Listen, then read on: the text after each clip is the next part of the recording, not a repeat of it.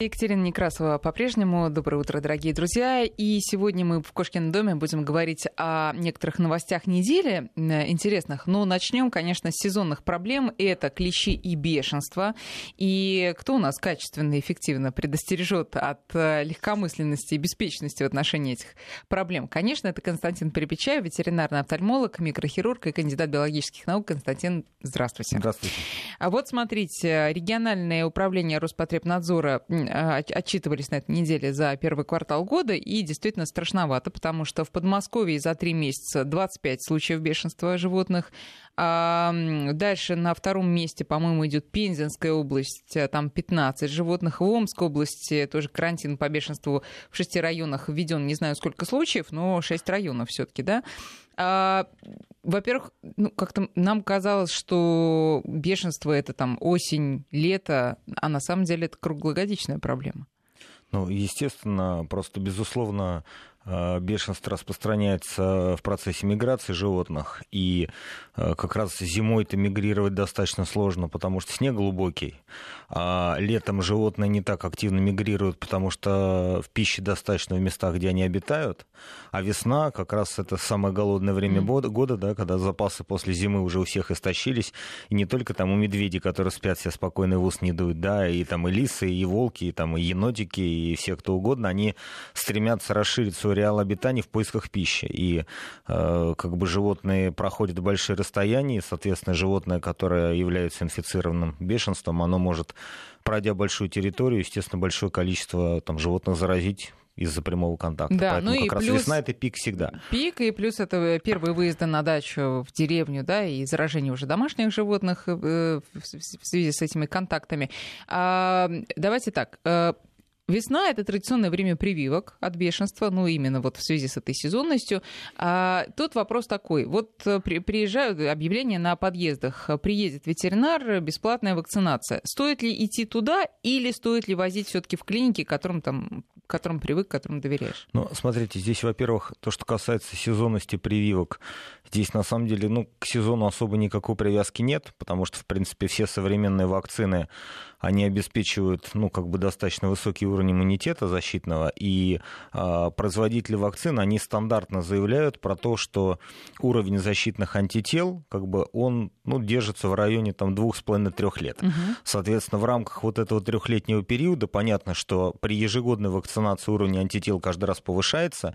Это особенно актуально для особо опасных инфекций, коими является бешенство. И здесь не надо путать, а многие не только владельцы, там, заводчики, а ведь врачи путают. Это теоретическую продолжительность иммунитета после вакцинации да, и регулярность проведения мероприятий. Соответственно, а, эффективность вакцины по идее, теоретически, да, у среднестатистического животного обеспечивает уровень антител допустим, на защитном уровне в районе трех лет, но поскольку у нас э, Российская Федерация по бешенству неблагополучна, то на законодательном уровне у нас определено, что вакцинация от бешенства является ежегодной обязательной. Именно. Вот, э, да. Собственно, это мне подтвердил, я на этой неделе прививала своего кота, и угу. врач сказал, что в Европе прививают раз в три года, поскольку иммунитет держится именно столько после прививки, но у нас по закону каждый год, а, а вы объясняете, что связано это именно с неблагоприятной ну, ситуацией. смотрите, здесь, знаете, как скажем, есть э, мнение э, которое распространяется среди ну, как бы потребителей, да, есть э, узкие знания, которые доступны все-таки профессиональным людям, да, которые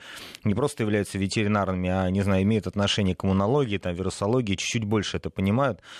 Соответственно, критерием защиты против бешенства является формирование специфических так называемых антирабических антител. Да, и есть определенные тесты, которые определяют этот уровень защитных антител. И ну, некоторые европейские страны требуют, например, при выезде за границу обязательно проведения этого теста. Это не ну, как бы непростое, не дешевое удовольствие. И, естественно, если там, я являюсь владельцем там, кота или собаки, после каждой вакцинации по бешенству я не проверяю, какой уровень антител защитных формируется у моего питомца. И, опять-таки, теоретически а, любая вакцинация от бешенства, отечественной или импортной вакцины, она должна в течение месяца после вакцинации обеспечить уровень защитных антител по международным правилам не меньше 0,5 международных единиц. То есть есть такой определенный стандарт. Но а, те люди, которые непосредственно занимаются разработкой производства вакцин, да, там руководители предприятий, руководители там, производства, они, как бы с ними, когда общаешься, они говорят, понимаешь, дело в том, что индивидуальную, как бы, индивидуальный иммунитет никто не отменял. И животное после однократной вакцинации может обеспечить высокий уровень защитных антител, который будет держаться в течение трех лет. И с таким же успехом, говорит, есть определенные пациенты, и там, не знаю, лабораторные животные, после двухкратной, трехкратной вакцинации уровень защитных антител все равно не формируется, потому что иммунная система не способна дать на как бы на уровне необходимом ответ. А, это как, ну, может а быть... статистики не... нету? Сколько животных вот а, такие вот именно? Поскольку статистика есть, и, и статистика, естественно, она закрытая, да, она как бы для, для профессионалов, угу. то именно на основании статистики установлено, что в Российской Федерации, поскольку ситуация по бешенству как особо опасной инфекции неблагополучна, то именно ежегодная вакцинация, то есть каждый год мы стимулируем иммунную систему на ответную реакцию, и таким образом каждый раз повышая уровень антител, даже если после однократной вакцинации уровень антител будет недостаточно, мы его повторим через год, и мы его повторим через год, и мы его повторим через год, и вот эта ежегодная вакцинация обеспечивает у животного максимально возможный для данного животного уровень защитных антител, который не должен быть ниже вот этих 0,5 международных но единиц. может такое быть, что э, организм и иммунитет вообще не реагируют на это? Ну, иммунодепрессивные состояния никто не отменял. Они есть там у людей, у животных, у кошек и у собак. И э, как раз вот наибольшая проблема — это проблема маленьких декоративных собак, потому что, с одной стороны, вакцины, которые разрабатываются, все-таки есть понятие там стандартная собака и стандартная кошка. И стандартная собака — это животное все-таки выше двух килограмм. А, и а, доза вакцины, понятная, ну, как бы в нашем понимании, она там на немецкого дога и на маленькую чехуашку, но, по идее, должна быть немножко разной. То есть, да, производитель, он рассчитывает, что количество вакцинального вот этого антигена или вакцинального белка, который содержится в вакцине, а, оно, в принципе, от веса зависит не сильно. То есть, если мы делаем вакцину от бешенства одинаковую там и, и догу, и, и собаки, и, и эту же вакцину от бешенства мы делаем там, не знаю, и, и лошади, и корове, я не знаю, там и маленькому какому-нибудь хорьку, но у, у некоторых декоративных маленьких собак просто иммунная система не способна на мощный ответ.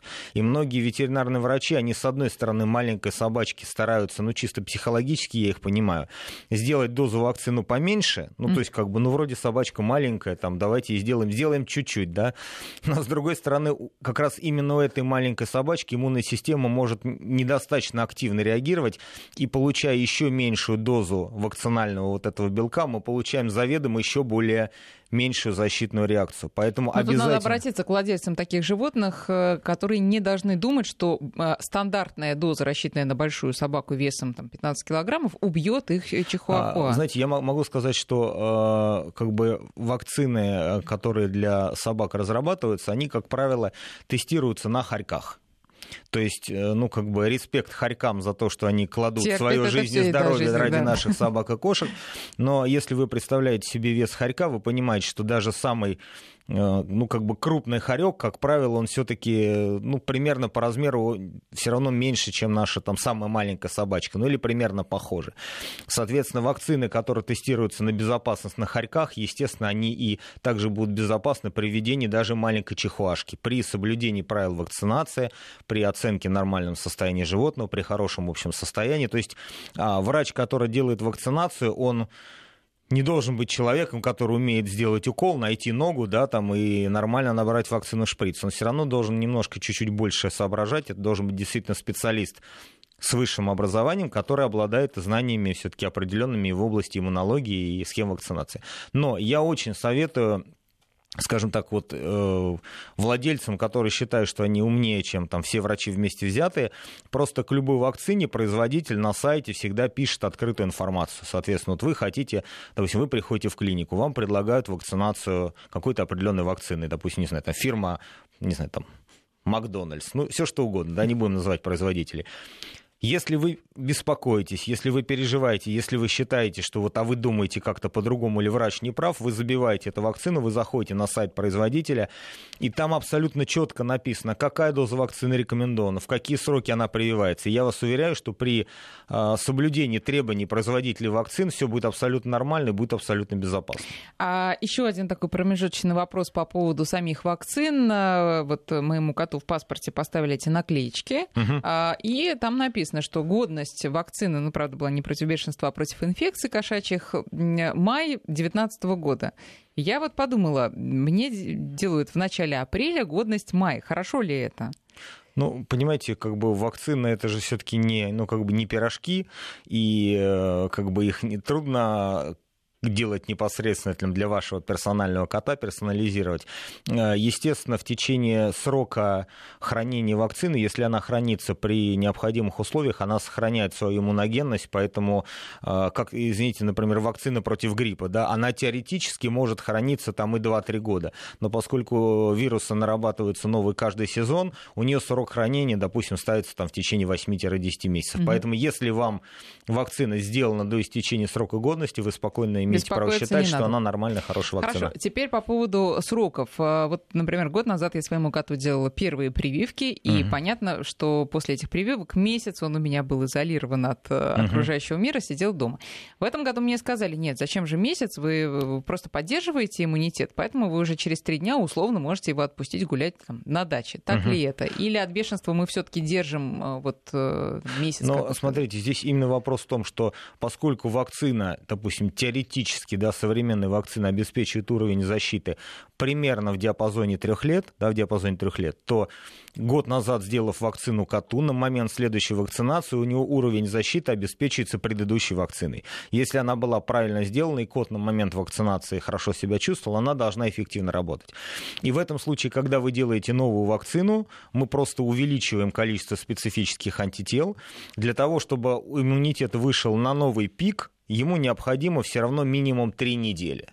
Поэтому у вас кот через день после вакцинации защищен не той вакциной, которую вы сделали сейчас, а той вакциной, которую вы сделали в прошлом году. Поэтому для взрослого животного вот эти вот циклы э, уровня антител, они, безусловно, могут колебаться, но здесь вопрос в том, что первые 3-4 дня после вакцинации мы всегда отсматриваем неспецифические реакции, связанные с тем, что не столько сама вакцина, сколько процедура вакцинации является стрессом. То есть кот понервничал, там, ему укололи, допустим, вакцину. Вакцина от бешенства, она немножко более болезненная, я всегда об этом говорю, это связано не с не со страшным и злобным вирусом бешенства, а с тем, что в вакцину вводится вещество, называется адъювант. Это вещество, которое увеличивает, усиливает иммунный ответ, и оно вязкое и обладает определенной ну, болезненностью при введении. Соответственно, пришел добропорядочный кот в клинику, он был в хорошем настроении, там весна, ему сделали неприятный укол, его там помучили, потискали, и он находится в состоянии стресса. И в течение 3-4 дней после вакцинации он должен этот стресс пережить, вы должны убедиться, что он нормально себя чувствует, нет никаких неспецифических реакций, поэтому, естественно, вот этот период не надо подвергать его там экстремальным физическим нагрузкам. Это просто наблюдение, как после любой процедуры, даже если вы когти подстригли, то же самое. А, понятно, что касается других инфекций, там, а, нет, еще вопрос про бешенство. Сколько этот пик держится? Вот э, вы сказали, через три недели он выйдет на пик, антитела выходят на пик. А, ну, и... вот производитель заявляет, что на уровне трех лет производитель заявляет, Пик? что... Нет. Нет, слушайте, ну как бы там нет понятия пика. У нас есть понятие, что, я, может быть, неправильно выразился, у нас происходит возрастание уровня антитела, оно выходит на платы и держится на определенном уровне. Но неизвестно, сколько времени. До трех лет ага. до трех лет. То есть а, здесь имеется не, не, не пик концентрации антитела, это не инсулин, который мы вводим, вот вы угу. мне ввели, он через 4 часа действует, а потом уходит на спад. Да. Я имею в виду, что а, максимальный уровень антител после вакцинации, давайте говорить совсем правильно, да, максимальный уровень антител после вакцинации защитных будет достигнуть к концу третьей недели, и на этом уровне он будет находиться, по данным производителя вакцин, примерно около трех лет. И, возможно, две, два варианта, даже три варианта. Возможно, что у данного конкретного животного этот уровень антител будет выше, или держаться он будет дольше. Возможна ситуация, когда этот уровень антител будет на достаточно высоком уровне, но будет держаться меньше, поэтому мы на всякий случай рекомендуем да, ежегодно. Год, да. И может быть ситуация, если животное является каким-то иммунодепрессивным, что никогда уровень антител не достигнет защитного порога. Вот вы сказали про этот тест дорогостоящий. Если человек... Ну, он относительно дорогостоящий, как сказать. По-моему, я уже не помню, ну где-то в районе, по-моему, там от, от 2 до 5 тысяч он стоит. Э, если э, человек со своим животным не собирается никуда путешествовать, но он отпускает его на э, природу, и ему важно знать все-таки, есть ли ему на ответ или нет, можно пойти просто сделать этот тест и посмотреть количество Вы знаете, антител. для конкретного потребителя это ничего не даст я скажу так, потому что, а, ну, условно говоря, минимальный защитный уровень антител, да, он является критерием, ну, в какой-то степени эффективности вакцины. То есть для чего это нужно? Чтобы ну, как бы производители вакцин, они стремились к какому-то определенному стандарту. То есть, если вакцинация не дает уровня защитных антител меньше, вернее, больше, чем пол единицы вот этих международных,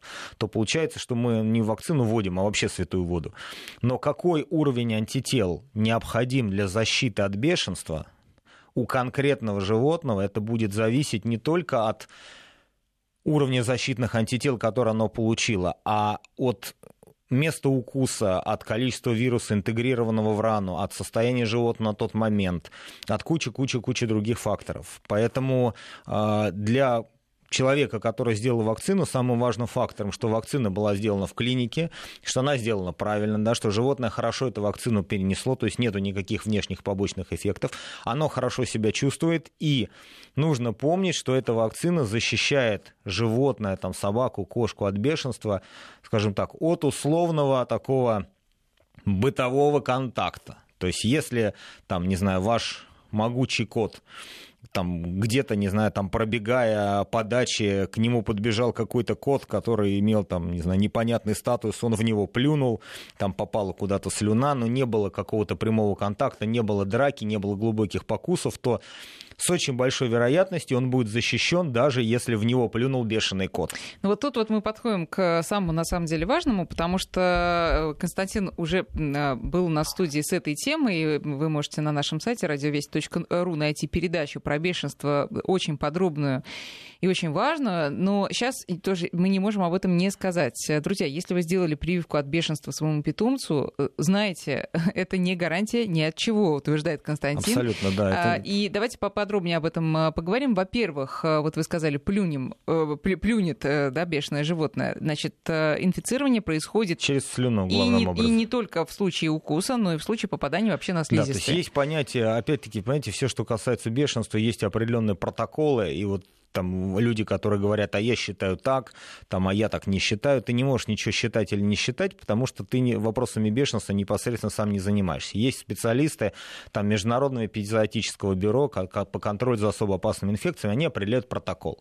И, соответственно, протокол э, защиты от бешенства, он предполагает э, всего два момента. Первое был контакт с бешеным животным или, или там, с бешеным человеком или с кем угодно. То есть был контакт, не было контакта. Если контакта не было никакого, заражение невозможно. То есть если к вашему коту или к вам лично, или к вашей собаке подбежал очень злой бешеный енот, он вот вот так вот тут посмотрел на вас, подбежал очень близко и даже оскалился и почти укусил, но не укусил и не дотронулся. Значит, контакта не было, заражение невозможно. Соответственно, вирус бешенства ну, в условиях окружающей среды при высыхании достаточно быстро погибает. Как многие агрессивные вирусы, они непосредственно работают при попадании из как бы, ткани в ткань. Поэтому пусть этот бешеный енот наплевал вокруг, вокруг да, ультрафиолетовые лучи продезинфицируют, через какое-то время все будет нормально. Значит, первый момент. Нет контакта, нет заражения. Невозможно заражение. Второй момент. А, ослюнение повреж... неповрежденной кожи. То есть слюна попала на кожу, которая не имеет царапин, повреждений, потертостей. Понятное дело, это очень условно, да, всегда смотришь на свои руки, здесь где-то царапинка, здесь заусенчик. Но а, на поврежденной кожу, через повреж... неповрежденную кожу вирус проникнуть не может. А, соответственно, в этом случае контакт был, но повреждений кожных покровов не было. В этом случае относительно человека, поскольку человеку, ну, на коже, извините, можно все-таки посмотреть, был там, есть повреждение или нет, а, проводится следующее мероприятие. То есть дезинфицируется поверхность кожи, обязательно моется обильной водой с мылом, как можно больше это все дело смывается. После этого еще раз эта кожа осматривается. Если никаких повреждений нет, даже ни синяка, ни гематомы, ни царапины, однократно врач может ввести вакцину, да, условно говоря, там нулевой день, да, первый день, и после этого не делать ничего. Но если есть попадание слюны на слизистой оболочке, это конъюнктива глаз наиболее опасна, там конъюнктива ротовой полости, либо есть хотя бы небольшая царапина, когда кожный покров повреждается, в этом случае открываются поврежденные нервные волокна. И вот вирусу бешенства ему нужно прикрепиться к нервному волокну. Соответственно, на неповрежденную кожу нервные волокна открытые не выходят, Поэтому вирус может, ну, я немножко буду упрощать, да, бегать по поверхности кожи, но открытого нервного волокна нет. Он не может за него зацепиться. Соответственно, он погибнет. На поверхность слизистой оболочки, особенно конъюнктивы глаз, там поверхность роговицы, нервные волокна выходят открытыми. Поэтому вирус, попав на слизистую оболочку, непосредственно к нервному волокну прикрепляется. На поверхности... Да к тому же это голова. Да, То на поверхности, путь короткий да, будет. на поверхности кожи а, поврежденные нервные волокна также открытые. Скажем так, это вторая степень опасности, которая обязательно для человека требует проведения всего курса профилактических прививок. Сейчас это 6 прививок. Нулевой день, третий, седьмой, четырнадцатый, тридцатый, не в живот, насколько я знаю а? теперь. Не в живот, а в плечо. В плечо внутримышечная вакцина. И третья степень опасности – это глубокий прокус глубокий прокус. Глубокий прокус опасен тем, что вирус не может быть немедленно вымот оттуда. То есть по всей глубине раны он контактирует с огромным количеством нервных тканей, и вероятность заражения, она близка там, к 100% поскольку мы это сейчас говорим про человека, ну, с человеком все понятно. Но относительно животного это непонятно вообще. Вот как люди говорят, слушайте, вот мы гуляли с маленьким Йорком, и вдруг на нас вылетела кошка, и что-то вот произошло, и вот собака, она вся в слюнях, ну как ты там найдешь вот эту микроранку? Вот как, как ты там определишь, там была царапина, был покус, что там произошло, попал на слизистый, не попало. Поэтому мы сразу считаем, что если контакт с животным подозрительным по бешенству был, мы обязательно должны обратиться в государственную ветеринарную клинику, там станцию по борьбе с болезнями животных или специальный как бы пункт контроля по бешенству. Мы обязательно должны как можно раньше, в первые 48 часов делается вакцинация от бешенства, еще одна, потом в течение 10 дней животное вакцинируется, потом делается еще одна вакцинация, и в течение вот этого периода мы считаем, что все хорошо. Это работает, если животное на момент этого контакта было вакцинировано регулярно профилактически. Вот именно вот эта вот схема, она имеет отношение к э, нашей ежегодной вакцинации. Именно в этом случае она спасает практически всегда. Так, понятно. Теперь вопрос от э, слушателей, которые все-таки едут на дачу угу. и выпускают своих животных по традиции. Вот приехали в мае на дачу, выпустили, угу. в сентябре уехали, забрали. И непонятно совершенно, где они там и с Русская кем они рулетка там. чистой воды абсолютно. Я вчера вот, ну, готовясь к эфиру, посмотрел, ну, как бы вот набираешь бешенство и смотришь все новости. И классический вариант, э, когда дядечка приехал на дачу, по-моему, Липецкой области, у него кот пошел гулять, на пять дней пропал. Потом пришел весь грязный. Он кота помыл. В процессе, когда он мыл кота, кот возмутился, его укусил.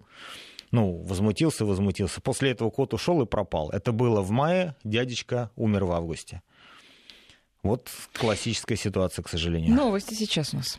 9 часов и 36 минут э, в Москве. Друзья, мы продолжаем разговор. Сегодня у нас в гостях э, Константин Перепечаев, ветеринарный врач, офтальмолог, э, кандидат биологических наук. Мы говорим о сезонных проблемах, естественно, про беешенство очень подробно, и много у нас уже вопросов. Я напоминаю, наши координаты 5533 для ваших смс и 903 176 363 WhatsApp и Viber. Сейчас мы перейдем уже к следующим темам, но прежде вот такие вопросы. Ну, во-первых, правда ли, что у Миттельшнауца Шнауцера не бывает бешенства.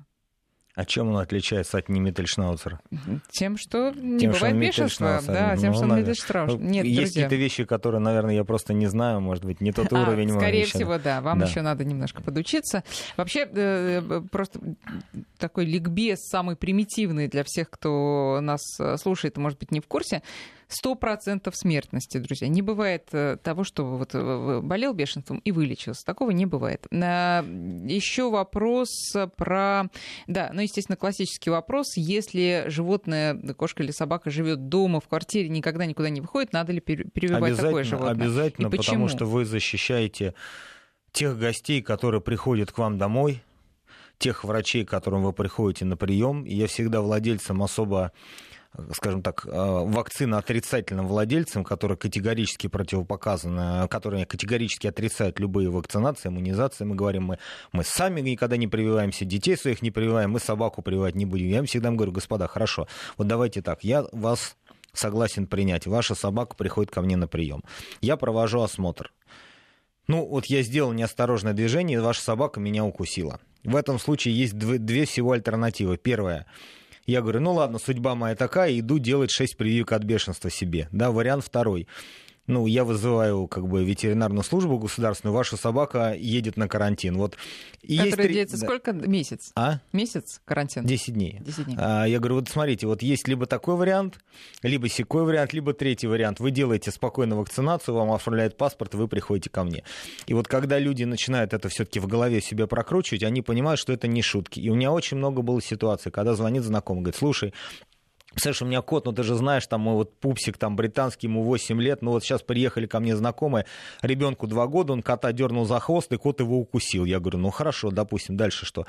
У ребенка опухла ручка, они обратились в детскую поликлинику по месту жительства, они зафиксировали факт покуса животным, и которая не вакцинирована. В этом случае врач, который осматривает ребенка, он обязан уведомить все службы о том, что произошел покус животным, животное не вакцинировано, и у нас альтернатива. Опять, кота на карантин, либо ребенку двухлетнему проводить экстренную иммунизацию от бешенства, ну, господа, мы же понимаем, что мы можем, что называется, создать проблему на ровном месте. Зачем?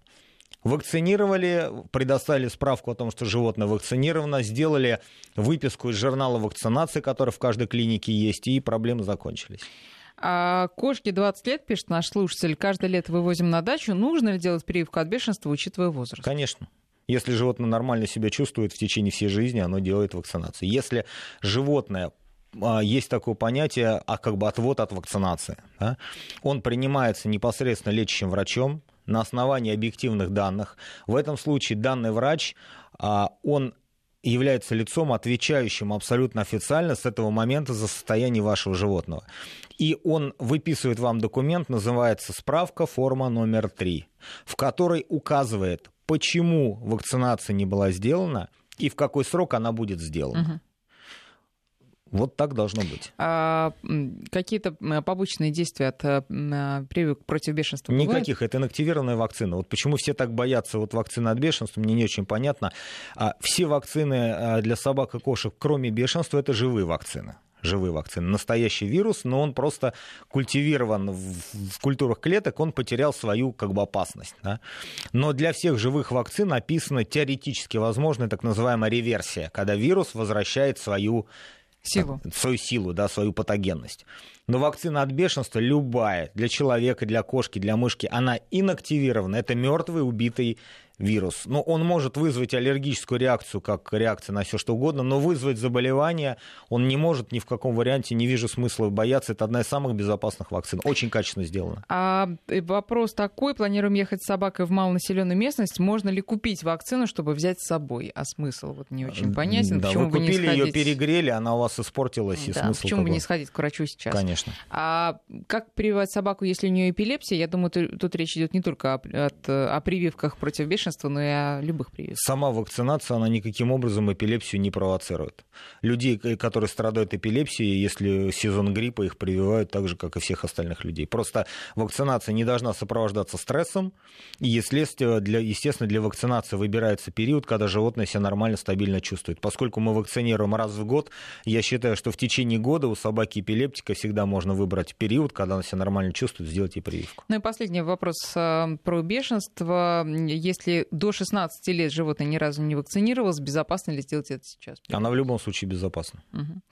Хорошо, теперь давайте к клещам перейдем. Не столь опасно, по крайней мере, смертность не стопроцентная, но и, во-первых, тоже бывает, во-вторых, много других проблем и у животных, и у людей, а сезон клещей уже можно назвать открытым во многих очень регионах нашей страны. И, Константин, расскажите, есть ли, во-первых, здесь прививки? А, ну, смотрите, клещ, чем он опасен, да, потому что клещ это как, я не знаю, такой а, перемещающийся везде маленький автомобильчик или микроавтобусик, в котором сидят огромное количество патогенов. То есть поскольку клещ питается практически на всех теплокровных животных, начиная от человека и заканчивая мышами, там, енотами, лисами, собаками и кошками, то практически все микроорганизмы, которые у данной особи, там, у мышки или у кошки или у человека находятся в крови, они, соответственно, клещом в процессе питания всасываются и в клеще прекрасно себя чувствуют. Поэтому клещ при укусе, да, при кровососании, он а, вбрасывает в кровь как бы объекта питания, да, того, которого он укусил, практически все те микроорганизмы, которые у него находятся там в клетках кишечника, в полости тела и в конечном итоге в слюных железах. Поэтому если мы говорим про, допустим, собак, то клещ может переносить пироплазмоз, да, или там так называемый бабизиоз, это, ну, как синонимы. А дальше, в ней не синонимы, а разное название одного и того же заболевания. Потому что есть сейчас врачи, которые предлагают лечение от пироплазмоза, а еще за дополнительную плату от бабизиоза. Слушайте, ну да, такое тоже имеет место быть. Дальше. Анаплазмоз эролихиоз – это мелкие э, бактерии мельчайшие, которые тоже вызывают определенные заболевания. А, боррелиоз, который у человека известен, болезнь Лайма толеремия и еще куча-куча-куча всего. Просто, а, соответственно, клещ, кусая собаку и кусая человека, он интегрирует в хозяина примерно одинаковое количество вот этих вот патогенных микроорганизмов различных групп и типов, и, соответственно, мы просто выделяем для собак определенные заболевания, которые у них развиваются. То есть, например, вот а, для человека укус клеща опасен в первую очередь боррелиозом, да, болезнью Лайма, вирусный энцефалит, да, безусловно, который приводит к гибели, а, там геморрагическая лихорадка, сейчас вот в южных районах Краснодарский край, там клещи становятся переносчиками. То есть, например, для человека вот такая опасность. А для собаки тот же клещ практически, ну или того же типа, да, который кусает, он у нас опасен в первую очередь с точки зрения пироплазмоза, который протекает наиболее клинически явно, да, и с, при отсутствии лечения с высоким процентом летальности. Но у собак также описан боррелиоз, болезнь Лайма, которая может возникать и протекать. Он также может э, заражать вот этим эрлихиозом, анаплазмозом, то есть мелкими бактериями, которые вызывают определенные крови паразитарные заболевания. То есть целый-целый букет. Поэтому здесь... У кошек? А, у кошек примерно то же самое, то есть все примерно то же самое, но просто клиническая выраженность заболеваний, например, у собак есть четко заболевание пироплазмоз, да, то есть известно, что оно возникает часто, оно всегда связано с укусами клещей, оно всегда опасно и возникает как бы клиническая картина, которая может привести к гибели собаки. А у кошек те паразиты, да, там мелкие внутриклеточные бактерии, которые интегрируются в кошку, они тоже вызывают определенное кровопаразитарное заболевание, но они обычно носят характер хронического течения. И э, очень сложно диагностически определить, что тот микроорганизм, который мы вывели у кошки, он действительно ответственен за плохое ее состояние. То есть, если мы, например, вот берем а, кошку или собаку, которая, допустим, гуляет на улице, там, постоянно живет на даче, мы у нее при анализе можем выявить огромное количество инфекционных агентов. То есть у нее будут гельминты, у нее там могут быть дирофилярии в крови, у нее могут быть какие-то внутриклеточные кровопаразиты, там у кошки обязательно будет там стригущий лишает. Но мы не можем одновременно лечить от этого всего, поэтому мы все-таки в процессе лечения отталкиваемся от клинической картины. Если кошка или, как всем владельцам говорю, давайте мы не будем стартовать от анализов. Если ваша собака плохо себя чувствует, там кошка плохо себя чувствует, мы смотрим, почему она себя плохо чувствует, с чем наиболее вероятно этим связано, и мы лечим животное, а не просто лабораторный анализ. А, я могу сказать, что вот ну, за последние два года, даже, наверное, не два, там два-три года, в связи с очень большим распространением эффективных там, противоклещевых, там, инсектицидных, инсектоакарицидных препаратов, в принципе, частота пироплазмоза, но ну, по московскому региону, я могу сказать, да, поскольку все-таки в Москве работаем, она снизилась значительно. Uh-huh. То есть те эпидемии, можно так сказать, пироплазмоза, которые возникали там 10-15 лет назад, А, сейчас уже такого нет. А, безусловно, это связано с тем, что большое количество средств защиты владельцы более регулярно обрабатывают. Если бы такая грамотность была в вопросах вакцинации от бешенства, я могу сказать точно, мы бешенство победили бы уже давно.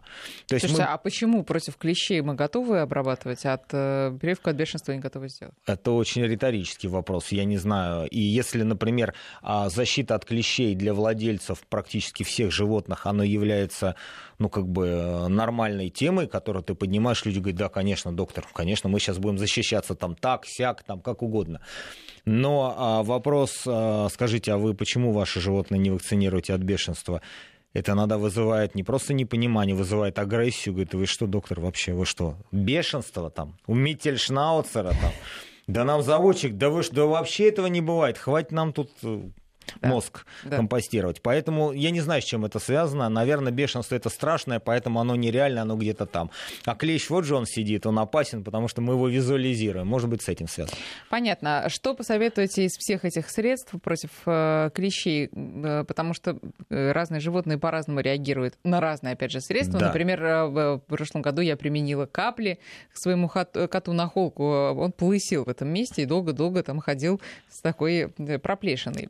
Вот, видно, а, так отреагировал на это. Да, дело. А, слушайте, здесь на самом деле сейчас а, настолько я вчера, вот мы готовясь к эфиру, смотрел там препараты современные. Во-первых, сейчас огромное количество препаратов, имеющих сходные действующие вещества, и отечественных, и зарубежных, они настолько сейчас уже перекрещиваются, то есть фармсинтез, химический синтез идет вперед, это нам очень хорошо помогает, но есть всегда баланс между эффективностью и безопасностью. И противопаразитарное, противо клещевое средство, так называемые инсектицидные или инсектоакарицидные препараты, а, очень трудно найти золотую середину. То есть препарат, который будет наиболее эффективно защищать от заражения, он всегда будет самым токсичным. То есть не надо вот строить иллюзии, как вот есть люди говорят, слушай, сейчас такой препарат, ты знаешь, вот дал таблетку и ничем не заболел. Я говорю, знаете, если когда был маленький, мне говорили вот эту такую шутку смешную, говорит, таблетку, знаешь, таблетку против танков, съел одну и никого. Вот, соответственно, препарат, который а, давайте говорить прямо, обеспечивает для организма токсический эффект настолько сильный, что клещ, кусая это животное, погибает, надо понимать, что мы в какой-то степени жертвуем здоровьем. Животное тоже еле дышит. Да, этом, да, да, животное, соответственно, может тоже пострадать. И э, все клинические исследования, все деньги, которые компании-производители данных препаратов усердно вбрасывают для того, чтобы рассказать про абсолютную безопасность этих препаратов, ну, господа, это все неправда. Неправда хотя бы по одной простой причине данная тактика почему-то никогда не применяется у человека. Но если это так эффективно и так безопасно, почему же мы не обрабатываемся от клещей, от комаров, там, от, от блох, от кого угодно, применяя внутрь эти препараты. Ну, как было замечательно, да, напился таблеток, пошел в лес за грибами. Потому что это все препараты токсичные. Соответственно, а чем выше риск заражения как бы контакта с клещами. То есть если мы понимаем, что мы с собакой живем, условно говоря, за городом постоянно, и мы в любом случае гуляем в лесу, в этом случае, наверное, имеет смысл, посоветовавшись с врачом, выбрать а, может быть чуть менее безопасный, но более эффективный препарат, потому что заболевание пироплазмозом, безусловно, может быть опаснее, чем даже токсическое действие применяемого препарата. Если же у вас, то есть мы здесь голосуем за максимальную эффективность. Если у нас собачка, которая живет, не знаю, в городской квартире, мы можем позволить себе там гулять по асфальтовым дорожкам, там регулярно ее осматривать, одевать ей комбинезончик, и мы понимаем, что собачка такая субтильная, маленькая, нежная, либо если она вообще выходит раз в месяц на улицу, да, мы можем, естественно, и должны ориентироваться на большую безопасность, но понимая, что будет недостаточная эффективность. Хорошо, ну к чему вы лучше относитесь? К ошейникам или к спреям, а, каплям? Я как бы лека... человек таблеткам. традиционных да. взглядов, да, я все-таки считаю себя ветеринарным медиком, а не, не просто ветеринаром, да, и я считаю, что все-таки должны быть основные средства превентивные, то есть мы не должны допустить контакт клеща с собакой, вот эта концепция, что э, нехай этот клещ напьется и подохнет, она для меня не, не очень как бы понятна. Соответственно, это, безусловно, ошейники, обладающие и а, отпугивающим, так называемым репеллентным действием могут быть. Но здесь нужно иметь в виду, что многие... Что такое репеллентное действие? Да? А, репеллентное действие – это действие, предотвращающее контакт клеща с животным. Многие эти ошейники эффективно работают, но при этом они пахнут настолько сильно, что да. и собаке неприятно, и нам неприятно. Соответственно, ошейники, которые не обладают репеллентным действием, они позволяют клещу попасть на шерсть, но поползав по ней, он понимает, что это зона его дискомфорта, и он уходит. Да? Соответственно, защитные ошейники, да, я как врач рекомендую, если они проверены, протестированы и обязательно индивидуально хорошо переносятся. А, я достаточно спокойно отношусь к препаратам, которые наносятся местно на кожу, да, на шерстный покров. Хотя я могу сказать, что вот мы проводили лабораторные исследования, и те препараты, которые применяются при закапывании на кожу, они создают внутри организма тоже токсическую концентрацию «будь здоров». То есть на самом деле разница, в принципе, между таблеткой, которая поступает внутрь и накапливается в подкожной клетчатке, и каплей, которая наносится на холку и накапливается в подкожной клетчатке, это что-то где-то примерно похожее. Но все-таки препараты местного действия, как правило, более безопасные. Если мы это сочетаем с разумными прогулками, там, защитными комбинезонами, я все-таки голосую за превентивные методы защиты, а не то, что вот мы делаем, что хотим, мы пьем токсичные препараты, чтобы все клещи у нас угу. погибли. Потом, э, извините, я да. вчера специально почитал диссертации там, институтов биологических, именно диссертации, диссертационной работы по поводу того, что происходит с организмом, когда их кусает клещ. Так вот, все-таки, когда кусает клещ, просто кусает, он такое количество интегрирует в организм биологически активных веществ, которые тормозят и извращают иммунную систему для того, чтобы проникающую с укусом микроорганизм ему более в организме более комфортно. То есть каждый укус клеща, он вреден, как, не знаю, укус комара вреден.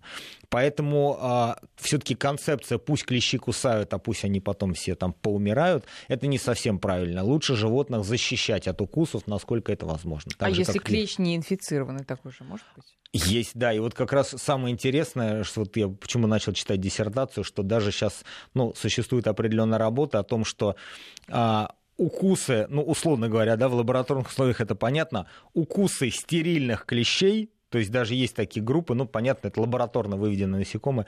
То есть каждый укус стерильного клеща, Полезен. он повышает да. иммунитет. И, грубо говоря, проводили опыты на мышах, мыши, которых сначала кусали стерильные клещи, потом им подсаживали клеща, который инфицирован болезнью Лайма, и до 80% обеспечивалась защита. То есть организм Может, блокирует... это новое слово в ветеринарии? Может быть, но, это, слушайте, это не ветеринария, но новое слово, это просто как бы биотехнология, микробиология, там, вирусология. Ну, но это очень но, сложная нет, технология. на самом деле, ведь э, сознательные граждане сдают всегда своих клещей, и, слава ну, для, богу... Для человека, да, это Да, во многих безусловно. случаях э, клещи оказываются безобидными, но это только потому, что человек менее подвержен... А, нет, нет, стоп, не безобидными. Ну, понимаете, клеща нельзя исследовать на все. Угу. Ну, то есть, когда мы сдаем в лабораторию клеща, который, не дай бог, к нам присосался, обычно исследуют, что либо вирусный энцефалит, либо болезнь Лайма.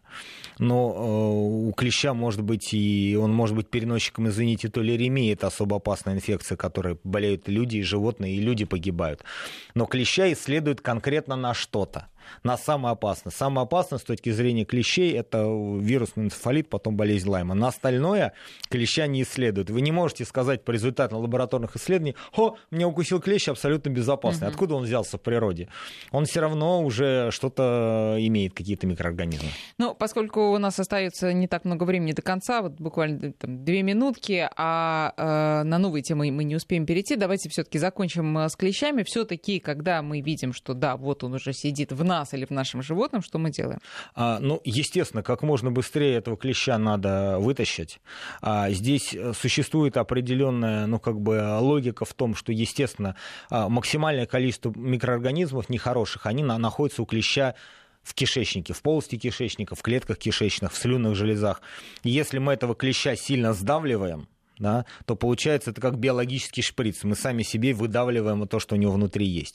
То есть если вы можете клеща вытащить как можно менее травматично для клеща, там, не знаю, завязав ниточку вокруг его хоботка, взяв какой-нибудь там маникюрный пинцетик. Ой, это мое хобби, завязывать ниточку да. вокруг клеща. Это знаете, сколько уходит часов на Нет, это, ну, условно чтобы говоря, там у каждого личный experience, да, да, там у каждого там есть какой-то, не знаю, маникюрный пинцет, либо вот эти вот а, инструментики для удаления клещей, которые сейчас продаются.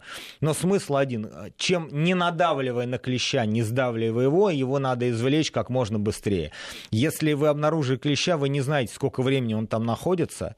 Может быть, именно в этот момент происходит сейчас интегрирование вот этих патогенных микроорганизмов, и смазывая его два часа маслом, там прокручивая его вдоль или поперек, и вы ждете, пока он отпадет, но уж лучше что-то взять, его быстро вытащить и выкинуть, либо сдать его, соответственно. И а, нельзя пальцами раздавливать вот этих клещей, потому что, например, микроорганизмы, в частности, там боррелии, они могут через поврежденную кожу вам попасть. Поэтому в перчаточках.